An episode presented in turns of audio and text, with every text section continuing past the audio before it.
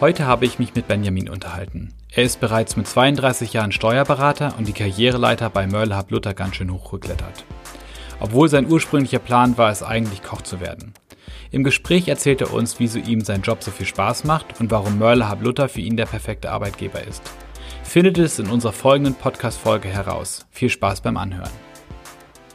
Gut, Benjamin. Vielen Dank, dass wir äh, heute hier sein dürfen bei Mörle Hub Luther. Äh, draußen sind die Temperaturen ziemlich heiß gerade, also ich musste die Klimaanlage anlassen. Ähm, hab, habt ihr eigentlich Anzugpflicht bei euch? Ja und nein. Also wir haben grundsätzlich natürlich vom Berufsstand her ähm, schon eine ordentliche Kleiderordnung, aber gerade bei heißen Temperaturen, wenn man jetzt nicht im Kundenkontakt ist, dann kann man auch mal, so wie ich jetzt hier sitze, das Hemd mal hochkrempeln und äh, in der Arbeit ein bisschen durchatmen, ja. Aber ihr habt ja, also wir sitzen hier gerade im zwölften Stock, äh, haben den besten Blick über Hamburg und ich glaube, die Räume sind auch klimatisiert, ne? Genau, das ist die einzige Etage bei uns, die Klimaanlagen okay. hat. Ähm, Im restlichen Gebäude haben wir Kühldecken. Die machen es auch ganz gut, aber so, wenn die Temperaturen über 30 Grad gehen, dann merkt man am Ende des Tages schon, dass es sich ein bisschen aufheizt. Da. Ja, kann ich mir vorstellen. Wann geht denn so ein klassischer Arbeitstag bei dir los? Also das ist sehr unterschiedlich. Wir haben bei uns im Unternehmen generell eine Gleitzeitregelung mit Vertrauensarbeitszeit. Also wir haben eine Gleitzeit, die um 9 beginnt und bis 15.30 Uhr geht. Mhm. Und ähm, in der Regel orientieren wir uns da natürlich an unseren Mandanten, wann die so anfangen. Aber in der Innenstadt hier ist eigentlich 9 Uhr der gängige Startpunkt. Aber oft sind wir auch schon früher da. Also ich arbeite meistens so ab Viertel nach acht starte ich und dann Mal gucken, mm. wie lange es noch hinten rausgeht. Ja, okay. Das kann manchmal spät werden, oder?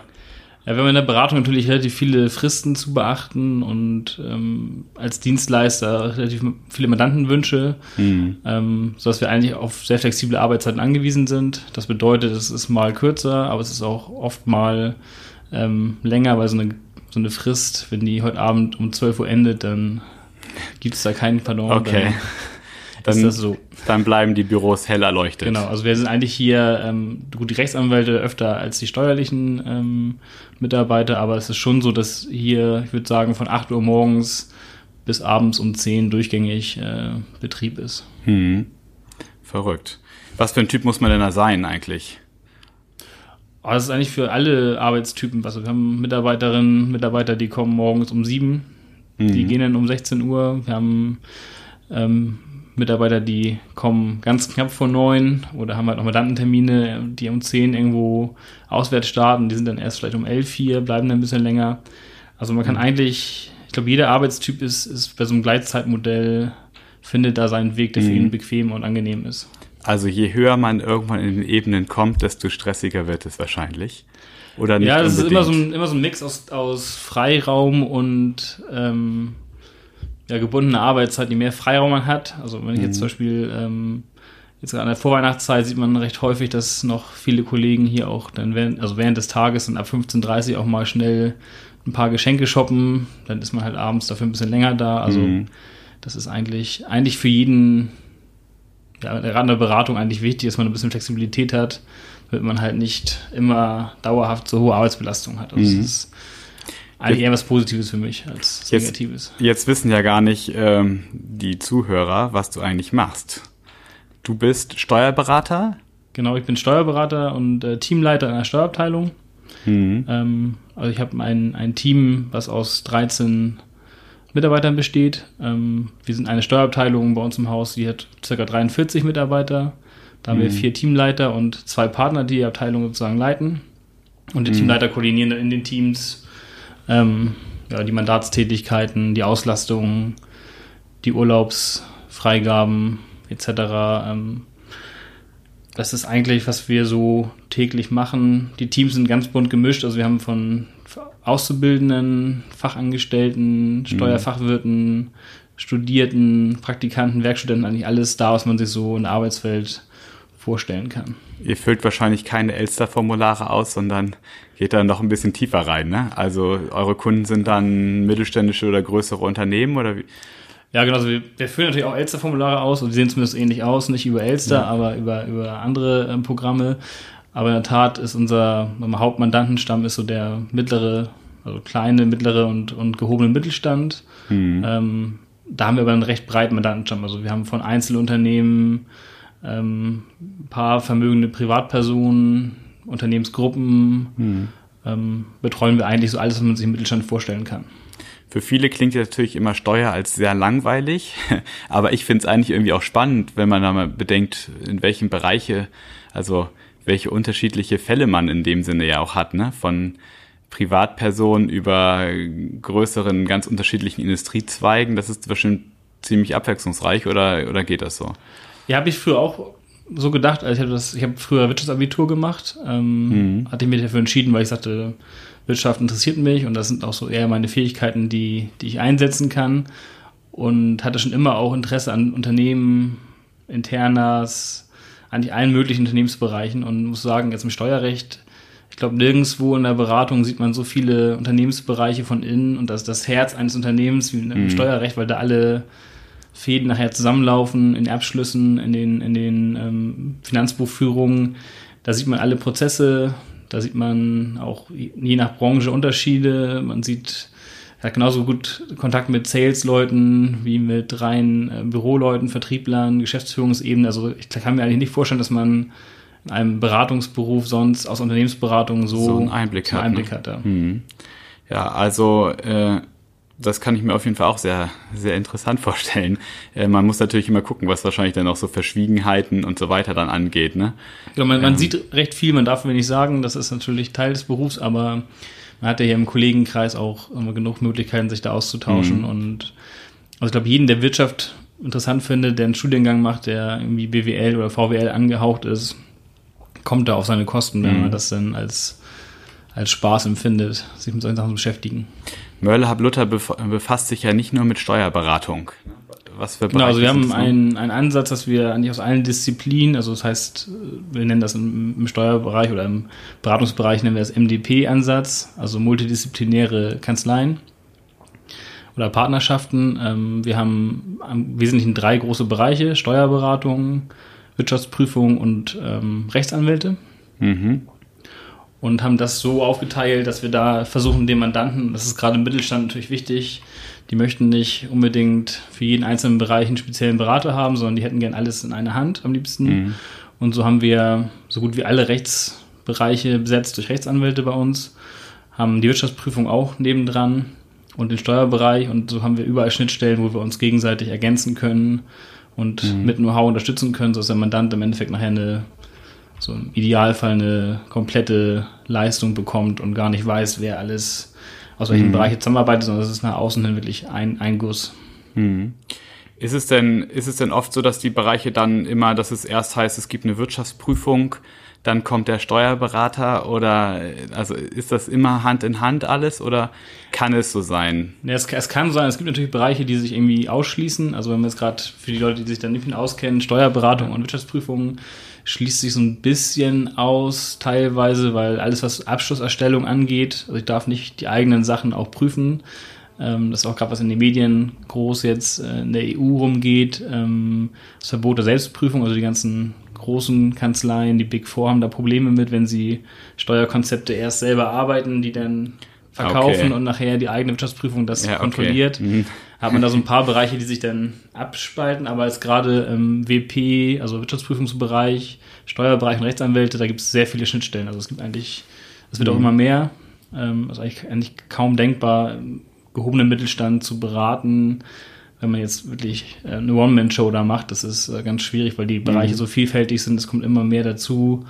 Ähm, auch kleine Unternehmen haben heutzutage schon Schnittstellen mit Datenschutz, mit Kartellrecht, mit Wettbewerbsrecht, ähm, wo man gar nicht so mit rechnet im ersten Moment. Ich mhm. habe einen ganz, ganz kleinen Mandanten eigentlich, das ist eine Zwei-Mann-Gesellschaft, die sind im Handel tätig, klassischerweise. Mhm. Und auch da hatten wir dann schon Konkurrenzklagen aus Übersee, wo niemand gerechnet hat, dass wir so ein kleines Mandat sich ähm, so groß entwickelt, so oder? groß entwickelt und einfach solche Themen ja. kriegt. Ne? Das sind, ja, die haben irgendwie ein paar Millionen Euro Umsatz, aber mhm. natürlich eine Handelsgesellschaft hat das natürlich schnell und da hätte ich nie damit gerechnet, dass ich da mal Unterstützung von unseren Kollegen aus dem Wettbewerbsrecht in Anspruch nehmen mhm. müsste. Okay. Jetzt habt ihr auch noch an anderen Standorten, also ich habe jetzt mal gesehen, ihr seid auch in, in, in Berlin, aber der Schwerpunkt liegt schon in Hamburg dann, ne? wir haben drei Oder? Standorte. Wir haben Berlin, Schwerin und Hamburg. Mhm. Ähm, das ist so ein bisschen historisch gewachsen. Ähm, haben in Berlin auch doch einen großen Bereich, aber der Hauptschwerpunkt liegt, liegt in Hamburg. Also mhm. wir sind 350 Leute in, in Summe mittlerweile in der Unternehmensgruppe und so der Großteil arbeitet in Hamburg. Mhm. Und du bist jetzt quasi zu Merle Hub Luther gekommen, du bist schon ein paar Jährchen da, ne? Ich bin jetzt im 13. Jahr hier, ähm, bin damals auch... Mit Anfang 30. Genau, ich bin 32, ähm, ja. also habe sozusagen meine Ausbildung hier begonnen in der Kanzlei. Hm. Hätte auch damals nie gedacht, wohin mein Weg so führt. Ich hatte nie das große Ziel, ähm, Steuerberater zu werden. Also man wacht dann nicht morgens auf und sagt, ich werde Steuerberater, sondern es ist ein ja. Prozess. Eigentlich hatte ich ganz andere Berufswünsche ähm, und bin eher durch einen Zufall dann. Was war ursprünglich mal der Plan? Ich hatte zwei große Berufswünsche, die von meinen Eltern leider oder vielleicht auch zum Glück äh, anders gelenkt wurden. Ich wollte eigentlich Koch werden. Mein mhm. Vater ist Koch. Ähm, hab, und wurde mir öfter mal berichtet, dass es doch nicht so der Beruf ist, den ich mir vorstellen würde und sehr arbeitsintensiv, mhm. wenig, wenig Geld teilweise, schlechte Bedingungen. Man arbeitet dann, wenn alle frei haben. Ne? Genau. Das hätte mich nicht gestört, aber ich hatte halt Spaß dran. Aber mein Vater hat gesagt, nee, das, äh, das machst du mal nicht, mach was ordentliches. Dann habe ich äh, Polizist werden wollen habe mich auch beworben bei der Polizei. Das fand meine Mutter dann nicht ganz so toll und hat da massiv äh, gegengesteuert. Und dann hatte ich jetzt zum Glück eine Abiturszeit, wo dann erstmal viel andere Sachen auf dem Programm standen, außer berufliche Orientierung. Habe danach ähm, zum Glück Zivildienst machen dürfen noch damals. Mhm. Das war so eigentlich die Phase, wo ich meine Berufsorientierung erstmal richtig aufgenommen habe. Ähm, habe mich dann aus dem Zivildienst raus beworben. Habe einfach geguckt, was, was habe ich in der Schule gemacht, also Wirtschaftsgymnasium, was konnte ich gut Mhm. Da hatte ich halt so Schnittmengen, Mathe-Leistungskurs, Rechnungswesen, Wirtschaftslehre und habe dann einen Beruf halt gesucht, der da irgendwie möglichst viel abdeckt und habe mich dann einfach ins Blaue hinaus auf Steuerfachangestellter beworben mhm. und bin dann auch bei, bei MHL oder bei Luther gelandet, weil damals saßen wir noch im Haferweg, also ein bisschen mhm. nördlich in Hamburg, ja. das war recht nah an meiner Arbeit, an meiner Wohnsituation dran. Und ich war damals auch gepasst. einigermaßen bequem, dachte ich, ja gut, das ist ja nur eine Viertelstunde, das, das wird schon. Und habe dann angefangen mit der Ausbildung, habe aber recht schnell gemerkt, also eigentlich würde ich doch schon noch gern studieren und dann habe ich irgendwann, ich glaube Mitte, Ende des ersten Lehrjahres habe ich dann äh, das Gespräch gesucht, weil ich würde gerne noch Steuerrecht studieren, weil ich schon ein bisschen auch angefixt war von den, von den Themen und habe dann ähm, berufsbegleitend an der FOM in Hamburg mhm. Steuerrecht sozusagen während der Ausbildung noch studiert. Das heißt, du hast zwei Sachen gleichzeitig dann gehabt. Genau, es hat sich gut ergänzt, weil das thematisch ganz gut zusammenpasste. Aber ich hatte dann, und ich hatte vor allen Dingen auch, auch da noch viel Zeit. Ich habe dann ähm, eine Berufsschule gehabt. Das ist in, in, dem Beruf zwei Tage die Woche ähm, hat man Berufsschule. Und ich hatte damals sozusagen im Anschluss daran keine Arbeit mehr. Achso, du warst dann komplett weg dann, oder wie? Oder? Also ich hatte zwei Tage die Woche hatte ich eine Buchschule in Hamburg, ja. so von, von mhm. 8 bis 13 Uhr. Ja. Und dann hatte ich drei Tage die Woche von Montag bis Donnerstag noch Vorlesungen von 18 Uhr bis 19.15 Uhr. Okay, das ist ein hartes Programm. Genau, in der Ausbildung ging das noch. Nachher, als ich dann in der Ausbildung fertig war und Vollzeit gearbeitet habe, da wurde es dann äh, zeitlich doch mal sehr eng. Mhm. Äh, würdest du das wieder so machen oder hättest du gesagt, okay, das hätte ich jetzt nochmal rückblickend gemacht, hätte ich mir vielleicht mehr Zeit gelassen? Also ich glaube, ich würde das gleiche nochmal machen. Allerdings, was ich jetzt auch bei anderen jungen Kollegen bei uns im Hause merke, also viele haben, ich war der Erste von uns, der diesen Studiengang da gemacht hat. Mhm. Ähm, viele, die es auch jetzt immer noch machen, ähm, gehen allerdings auf eine, auf eine drei Tage, vier Tage Woche runter, mhm. weil einfach die Belastung sonst äh, einfach zu groß ist. Die haben jetzt das auch umgestellt. Am Wochenende sind die Vorlesungen jetzt. Das heißt, wenn man dann das äh, macht, hat man Freitag und Samstag Vorlesungen. Mhm. Obwohl dann gar sich, kein Frei mehr. Bietet sich ne? schon mal an, dass man einen Tag noch in der Woche hat, wo ja. man dann ja, so eine Art Wochenende zusammenkriegt. Also entweder Freitag oder Montag frei. Aber von der, wenn ich jetzt rückblickend, wo wollte ich hin, was habe ich äh, geschafft, würde ich das Studium auf jeden Fall auch mit der Ausbildung zusammen nochmal mhm. dual machen. Was hat, was äh, war das was hat dir mehr gebracht, das Studium oder die Ausbildung? Mm, ich glaube, es war die Kombination aus beiden. Also ich glaube, die Ausbildung hat schon mich von der von der Orientierung her am meisten gelenkt. Mhm. Und das Studium hat natürlich die Inhalte dann noch mitvermittelt. Aber persönlich glaube ich, dass mich die Praxiszeit und die Ausbildung doch mehr geprägt mhm. hat als die theoretische mhm. Aufnahme danach. Es ist auf jeden Fall äh, heutzutage ja eigentlich eher fast selten, dass jemand so lange in einem Unternehmen ist, aber ich glaube, das bietet auch viele Vorteile, oder? Wenn, wenn du jetzt schon in dem Sinne, wie du sagst, 13 Jahre dabei bist, viele äh, gehen nach dem Studium vielleicht in das eine Unternehmen, bleiben da drei Jahre, gehen dann weiter. Du kennst hier je, ja, ich glaub, jede ein, Person eigentlich. Ich glaube, das ist ein bisschen eine Typsache. Also ich habe damals angefangen, da waren wir, ich meine, 140 Leute. Mhm. Ähm, also deutlich kleiner, da kannte man wirklich. Wie viel äh, seid ihr jetzt? Jetzt sind wir 350 in Summe. Okay. Ähm, da kann man wirklich fast, fast jeden ich glaube, es ist einfach ein Thema, wie man sich wohlfühlt, weil wenn man sich im Unternehmen wohlfühlt und es gibt eine gegensätzliche Wertschätzung, man kommt immer weiter, hat Möglichkeiten, sich zu entwickeln, dann habe ich jetzt keinen großen Druck gesehen, ähm, mich zu verändern, auch weil ich die Branche ganz gut kenne. Das mag natürlich in anderen Branchen anders sein. Ähm, mhm. Oft hat man ja Unternehmen, wenn man in Konzernstrukturen ist, dann hat man irgendwelche Grenzen, in die man stößt, wo man sagt, ich brauche jetzt den nächsten Schritt will ich jetzt machen und den kann ich hier nicht machen, dann gehe ich halt weg. Ähm, aber es hat sagen wir, Vor- und Nachteile, aber ich bin vom Typ her jetzt rückblickend doch sehr, sehr gerne auch so lange mhm. hier und fühle mich auch noch wohl. Von daher habe ich jetzt keinen großen Grund gesehen, mich da umzuorientieren. Du, du bist in der Karriereleiter aber noch nicht ganz oben, ne? ja, es gibt schon noch Stufen, die man äh, erklimmen könnte, ja. aber das ist natürlich immer ein bisschen. Also ich bin jetzt kein Typ, der einen Karriereplan vor sich mhm. liegen hat und auch nicht vor sich liegen hat. Also du sagst, ich, in zehn Jahren will ich da und da sein. Ja, das ist nicht mein, also ist, so bin ich aber nicht eingestellt. Ich habe immer im Leben und das bin ich Gott sei Dank gut zurechtgekommen. Ähm, so ein Typ, für mich ist, ist Spaß das Ausschlaggebende. Also mhm. ich habe für mich der Luxus, ich mache das, was, was, mir Spaß macht. Und das mhm. auch jeden Tag. Und solange ich Spaß habe, mache ich das auch super gerne. Wenn ich immer merke, ich verliere den Spaß oder durch andere Sachen würde ich irgendwie Spaß verlieren, würde ich wahrscheinlich auch dann Karriereschritte zurückstellen für. Hm. Wird der Spaß denn mehr oder weniger? Weil ich könnte mir auf der einen Seite vorstellen, dass ähm, du sagtest ja, dass äh, du jetzt auch ein kleines Team hast, dass da auf einmal die Aufgaben ganz anders werden. Also jemand, der vielleicht äh, eher alleine am liebsten als Spezialist irgendwie arbeitet und auf einmal eine Führungsrolle hat, hat auf einmal ganz andere Herausforderungen als jetzt einfach nur ein guter Steuerberater zu sein. Ja, man wächst natürlich mit den Aufgaben. Ich habe jetzt ja auch eine, eine Prokuristentätigkeit bei uns im Haus. Wir haben eine Abteilung, die macht nur ähm, Lohnabrechnung zum Beispiel. Mhm. Da, da mache ich jetzt die operative Leitung der, der Abteilung. Das ist, also, ich würde gar nicht sagen, Spaß wird mehr oder weniger. Es, es macht immer wieder Spaß. Anders wahrscheinlich. Und es macht immer wieder anders ne? Spaß. Also ich mhm. habe natürlich früher Sachen gemacht, die mir auch viel Spaß gemacht haben. Jetzt mhm. kommt ein bisschen mehr ähm, Arbeit auf einen zu, Personalführung, Personalgespräche. Das macht auch Spaß. Ähm, aber es, wenn ich jetzt merken würde, das würde mir keinen Spaß machen, hätte ich auch immer noch eine Option, in den speziellen Bereich wieder zurückzugehen und sagen, mhm. ich will mich operativ konzentrieren. Das ist ja schön an einem so großen Haus, ähm, dass man da immer noch die Möglichkeit hat, sich dann selbst mhm. zu orientieren. Also du könntest auch mal die kompletten Abteilungen wechseln, weil du bist ja wahrscheinlich auch schon in gewisser Weise Spezialist irgendwie auf deinem ja, Bereich. Ich, ne? war ja schon in drei Abteilungen. Ich bin ja hier in der Ausbildung auch durch mehrere Abteilungen ja. gelaufen. Ähm, also ich kenne eigentlich alle Steuerabteilungen hier bei uns ganz gut.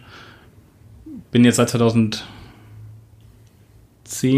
ähm, in meiner jetzigen Abteilung. Mhm. Und fühle mich da auch pudelwohl, deswegen würde ich da jetzt nicht ja, großartig okay. wechseln. Aber, aber es gibt natürlich immer Kollegen, die dann auch mal die Abteilung wechseln und gerade nach der Ausbildung macht das Sinn wenn man in einer Abteilung der Azubi war, ähm, ist es mhm. natürlich immer angenehmer, man geht in eine andere Abteilung, wo man halt noch ja, nicht okay. der Azubi ist, das dass man ein bisschen aus der Rolle rauskommt, aber eigentlich äh, sind wir da sehr flexibel bei uns im Unternehmen. Du hast ja gesagt, du bist Steuerberater, richtig? Richtig, ja. Genau. Ähm, das heißt, man musste auch so eine Art Prüfung absolvieren, richtig? So einen Steuerberater machen oder ist das dann im Studium dann abgegolten oder wie? Nee, es ist ein extra Examen. Also man muss ja. nach dem Studium, ich habe jetzt ein Bachelorstudium gemacht damals, muss man noch drei Jahre Berufserfahrung nachweisen und dann kann man sich dann anmelden zu dieser Examensprüfung. Mhm. Das ist nochmal so eine Vorbereitungszeit von anderthalb bis zwei Jahren, je nach, nach Vorkenntnissen. Und dann hat man dann nochmal Samstagskurse oder man macht Vollzeitkurse und hat dann eine Examensprüfung im Oktober ist jedes Jahr, wo man dann in drei Tagen drei Klausuren schreibt, a sechs Stunden und dann nochmal eine mündliche Prüfung, die dann meistens im Januar, Februar des nächsten Jahres hoffentlich zumindest für die Hälfte der Angetretenen ähm, stattfindet und dann ist man damit sozusagen durch. Das ist eine harte Nuss, oder? Das Also- muss ich auch rückblickend sagen, dass ähm, also sich da sozusagen so drauf zu fokussieren und die Intensität der Vorbereitung war mit nichts vergleichbar, was ich vorher gemacht habe. Also dagegen Hm. war Studium doch eher Studium und Ausbildung kann, genau, kann ich mir vorstellen. Also ein, ein Freund von mir geht das, geht das gleiche Ding jetzt gerade durch und äh, das ist, ähm, was ich so aus seinen Erzählungen höre, nicht gerade einfach, das Ding zu bestehen. Ne?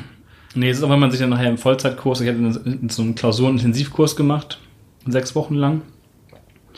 Wenn man sich dann sechs Wochen lang tatsächlich nur mit Steuerrechtsklausuren jeden Tag beschäftigt, das ist dann ähm, auch an der Grenze des Spaßes. Also da muss man mal Mhm. kurz den Spaß zurückdrehen oder zurückdrängen, um dann nach vorne zu gucken, aber so richtig ähm, spaßig ist das dann nicht. Hättest du den Steuerberater gebraucht? Also jetzt für meine jetzigen Tätigkeiten auf jeden Fall. Ähm, Es gibt immer Optionen, in ein Unternehmen zu gehen, in die Wirtschaft zu gehen. Da braucht man den Steuerberater jetzt nicht, nicht zwingend, aber ähm, ich würde es jedem, der diese Laufbahn eingeschlagen hat, zumindest empfehlen, das zu versuchen, weil das doch auch für einen selbst eine ganz gute Erfahrung ist. Man lernt rückblickend daraus immer noch ähm, aus der Zeit, wo man sich darauf vorbereitet hat. Ähm, auch wenn man es nicht schafft, ist es trotzdem so bei, bei Kollegen, die ich, die ich gut kenne, dass sie da extrem viel mitnehmen aus der Zeit. Hm. Ist noch was hängen geblieben oder alles äh, reingefuttert und dann irgendwann wieder ähm, Ja, so ein Großteil, den man nicht unbedingt täglich braucht, der, der verlagert sich immer nach in hintere Gehirnecken, aber ich würde sagen, der Großteil ist schon hängen geblieben und da ich ein relativ großes Beraterspektrum abdecke, ähm, habe ich auch noch viel Kontakt zu einigen Bereichen und da bleibt es dann auch mal frisch. Ist es denn dann äh, so, dass wenn man das einmal dann bestanden hat, musst du dann jetzt noch irgendwelche, gibt es dann die nächste Hürde irgendwie, den Wirtschaftsprüfer oder was auch immer dann zu machen oder Ja, das wäre eine Möglichkeit, aber für mich ist das ist eigentlich keine Option, weil, weil, das dein Bereich ja einfach ist? Ne? weil ich da wahrscheinlich eh nicht drin arbeiten möchte in dem Bereich. Mhm. Und das ist dann auch mal eine Prüfung, die nochmal ein bisschen mehr ähm, Fleiß äh, erfordert und nochmal mehr Zeit frisst in der Vorbereitung. Man muss man sagen, man verschenkt ja schon dann, oder verschenkt nicht, aber man investiert ja quasi anderthalb Jahre Lebenszeit, wo man dann Mhm. wenig Sport, reduzierte Freundekontakte hat, ähm, reduziertes Partyleben. Also das fällt alles ein bisschen hinten runter. Und da muss man mal gucken, ob das die Investition sich dann hinten raus dann lohnen würde. Ne? Mhm. Ich würde auch noch mal interessieren, also mh, die Branche an sich ändert sich wahrscheinlich auch. Ähm, wie merkst du das also von dem Punkt, als du angefangen hast zu jetzt? Also hat sich da irgendwie, tut sich da viel? Diese Themen sind immer schnelllebiger oder ähm, die Aufgaben sind viel computergestützter oder äh, Also die Themen sind vom, vom Grunde her schon eigentlich recht ähnlich geblieben in der Zeit. Ähm, was sich rasant verändert, ist das Tempo. Also als ich damals angefangen habe, ähm, habe ich noch viel Zeit als Azubi verbracht mit ähm, Postdurchsicht und Postbearbeitung. Äh, Bearbeitung. das ist natürlich alles, jetzt mittlerweile wird das mehr und mehr durch E-Mails ersetzt. Und das ist eigentlich der, so für mich rückblickend jetzt die größte Veränderung unseres Berufsstandes geworden, dass äh, durch diesen schnellen E-Mail-Verkehr einfach der, der Speed extrem zunimmt. Also wenn man jetzt Mandanten hat, mal ein Beispiel, ein, ein Konzern hat in Hamburg, ähm, wo man vielleicht sechs Leute im Rechnungswesen hat und, und zwei Steuerleute hat, es ist ja, man, es ist ja immer gut sagen, bombardiert von E-Mails, weil eine E-Mail kann ich ganz schnell wegschicken. mh, Ähm, wenn ich sechs E-Mails zur gleichen Zeit bekomme, kann ich nur eine bearbeiten im dann auch Endeffekt. mehrere in CC setzen. Genau, das ist so ein Schneeballsystem. Ja, ja. Und ähm, die Erwartungen steigen natürlich auch, dass die Antworten äh, extrem schnell zurückkommen, weil wenn ich eine E-Mail hinschicke, dann mache ich es ja auch, um ein schnelles Feedback zu kriegen. Wenn ich früher einen Brief geschrieben habe, wusste ich, der ist drei Tage in der Post, dann wird er gelesen, dann kriege ich eine Postantwort zurück. Das ist dann schon mal zwei Wochen Bearbeitungszeit, wenn es schnell geht. Und ähm, da hat das Instrument E-Mail hat schon sagen wir, mal, den Berufsstand verändert und jetzt gerade das mobile Arbeiten ähm, auch vorangetrieben in dem Beruf, was vorher zu meiner Anfangszeit überhaupt nicht der Fall war. Also es gab so gut wie gar kein Homeoffice ähm, oder keine Laptop-Leute, die unterwegs waren. Das nimmt immer mehr zu und man muss sich halt ein bisschen flexibler aufstellen. Machst du das auch manchmal, dass du im Homeoffice arbeitest oder ist es für dich angenehmer, dann quasi zu sagen, zu Hause ist Freizeit und hier ist Arbeit? Nee, es kommt drauf an, also ich habe einen Laptop, wo ich dann auch mal zu Hause äh, arbeite, also gerade wenn ich jetzt Sachen mache, wo ich mich mal konzentrieren muss, mehrere Stunden am Stück, äh, mache ich die auch gern zu Hause, weil ich dann da weiß, dann stört mich da auch keiner. Wenn ich jetzt hier bin und ähm, habe dann Kollegen, die Fragen haben oder Anliegen haben, dann ist das schwierig, sich für sechs Stunden mal wegzusperren. Und da kommt man einfach zu Hause oder an einem freien Tag, wo man dann sagt, ich bin Freitag jetzt im Homeoffice, mhm. ähm, ist es aus meiner Sicht deutlich effizienter, dann mal sechs Stunden dort konzentriert zu arbeiten, als äh, vielleicht hier neun Stunden mit mit Störfeuer zwischendurch. Mhm. Und ja, okay. ähm, deswegen glaube ich, wird das auch in dem Berufsstand, ist es zwar noch sehr konservativ und die meisten ähm, Betriebe brauchen eine gewisse Anlaufzeit, um dieses Homeoffice-Thema und die neuen Medien anzunehmen, aber es wird, glaube ich, in den nächsten Jahren sehr vermehrt mehr werden. Kommen, ja. ne? Äh, man hört ja auch immer so Stichwort äh, künstliche Intelligenz und so weiter. Ich hatte mir dann irgendwie auch gedacht, eigentlich würde bei vielen Sachen ähm, ist ja quasi das Thema Steuern ja eigentlich äh, relativ fix. Also ne, es gibt halt die und die Möglichkeiten, das könnte man darauf anwenden. Gibt es da irgendwie ähm, Punkte, wo man sagt, irgendwann wird das immer mehr von der Software einfach nur geregelt?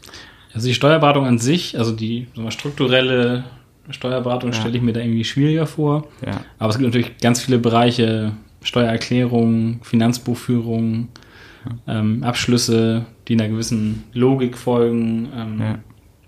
Die werden in den nächsten zehn, vielleicht zehn bis 15 Jahren doch, glaube ich, fast durchgängig automatisch gemacht. Also es gibt jetzt schon die ersten Ansätze, wo man so Buchungsautomaten einsetzt, die dann über eine QCR-Erkennung Belege auslesen und selber Vorschläge zum Buchen machen. Mhm. Und ich weiß, dass äh, die führenden Softwarehersteller in dem Bereich auch mit, mit KI ähm, am Experimentieren sind und eigentlich auch einen Buchungsautomaten vorstellen wollen, sodass in drei, vier Jahren wahrscheinlich ein Großteil dieser Themen die gewissen Logiken folgen, wo man einfach nur gucken muss, Prüfungsschema und dann läuft ja, genau. der Beleg durch. Das wird auf lange Sicht. Viele einfache werden, Tätigkeiten sind ja damit wahrscheinlich relativ gut abdeckbar. Ne? Aber es wird dem Berufsstand auch absolut notwendig, weil wir m, zumindest in der jetzigen Marktphase eine extrem hohe Nachfrage haben hm. und ähm, die Human Resources irgendwo begrenzt sind. ja, klar. Also es wird immer mehr vielleicht auch beratend dann sein, ne? Das dann also der Trend, es gibt so Studien dazu, der Trend ist so, dass auch in den großen Beratungshäusern der Beratungsanteil steigt und der, wir nennen das Compliance-Anteil, das ist sozusagen der Bereich der Steuererklärung, Abschlüsse mhm. und Finanzbuchführung, der geht immer so einen Schritt zurück, weil natürlich mhm. auch Softwarelösungen da sind, die es günstiger machen als mit Manpower. Ähm, aber gerade so die strukturelle Steuerberatung, wo man ja auch viel Spielraum hat, also es ist auch sehr kreativ, das Ganze, das glaubt man im ersten Moment immer gar nicht, aber wenn ich jetzt ähm, Steuerberatung mache und Unternehmen berate, Rechtsform vergleichen, Verschmelzungen, das ist, äh, glaube ich, so komplex, dass man da mit, mit KI, glaube ich, noch nicht so richtig weit ja. kommt. Äh, du sagtest jetzt ja, viel verschiebt sich auf E-Mail. Mhm. Äh, bist du eigentlich dann oft quasi hier am Standort oder auch ganz oft beim Mandanten? Also ich bin im Moment relativ oft beim Mandanten und es ist immer so phasenweise natürlich nach, nach mhm. Nachfrage, aber mein Anteil hat sich schon in den letzten zwei Jahren hat sich mein Anteil an Tätigkeiten unterwegs deutlich erhöht im Vergleich zu Tätigkeiten hier. Also als ich damals angefangen habe bei uns, war es schon so, dass der ganz große Schwerpunkt hier im Büro lag. Ähm, auch die Mandanten sind viel öfter ähm, zu uns gekommen. Mhm. Mittlerweile merkt man auch, dass in den Unternehmen einfach auch der, der Wandel einsetzt. Ähm, und je mobiler die Mandanten werden, desto mobiler werden wir auch. Mhm. Und das ist, glaube ich, immer als Dienstleister hängt man da quasi am Unternehmen immer dran. Und der Mittelstand hat jetzt, glaube ich, noch nicht die höchste Digitalisierungsrate, aber ist so langsam im Anlaufen. Und ähm, das wird immer mehr werden und da wird man auch mobiler werden. Mhm. Du sagtest es ja gerade, äh, es wird immer schwieriger, gute Leute auch zu finden. Ähm, der Markt ist ein bisschen leer geputzt. Äh, was kann man denn eigentlich jemanden, der vielleicht Interesse hat, irgendwo mal anzufangen, raten? Warum sollte man zu Mörderhard Luther gehen und nicht zu den anderen großen Gesellschaften?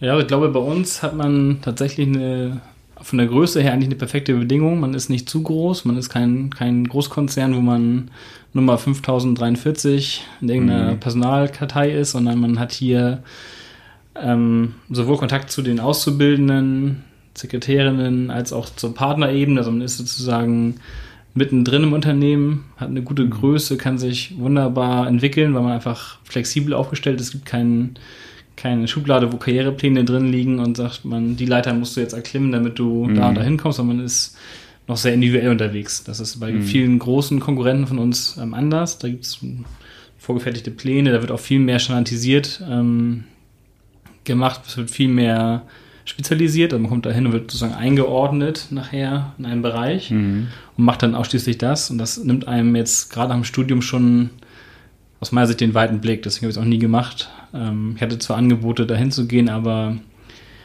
ich wollte mich nicht so früh mhm. irgendwo festlegen auf irgendeinen speziellen Bereich, weil ich erstmal das große Ganze sehen wollte. Ja.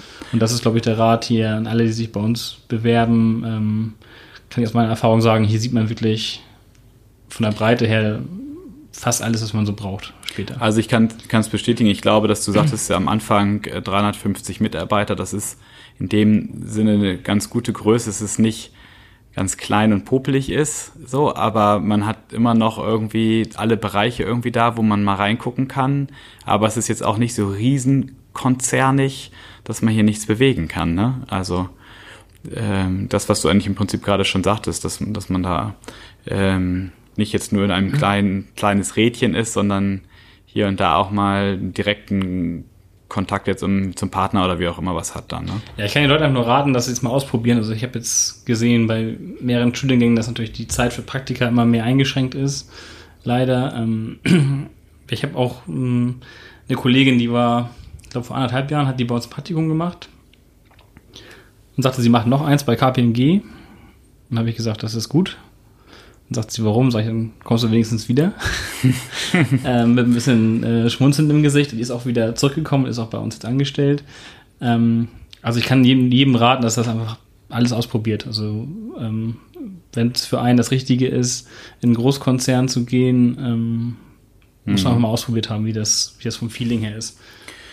Genau, also von Frühstarter-Seite aus ist es ja auch so die Idee, wir waren jetzt vor ein paar Wochen dann bei euch ähm, mit einer größeren Truppe von Studenten, dass man da mal reingucken kann, mal schauen kann, welche Abteilung liegt einem vielleicht, welcher Bereich, dass man da ähm, das eigentlich auch ganz gut nutzen kann.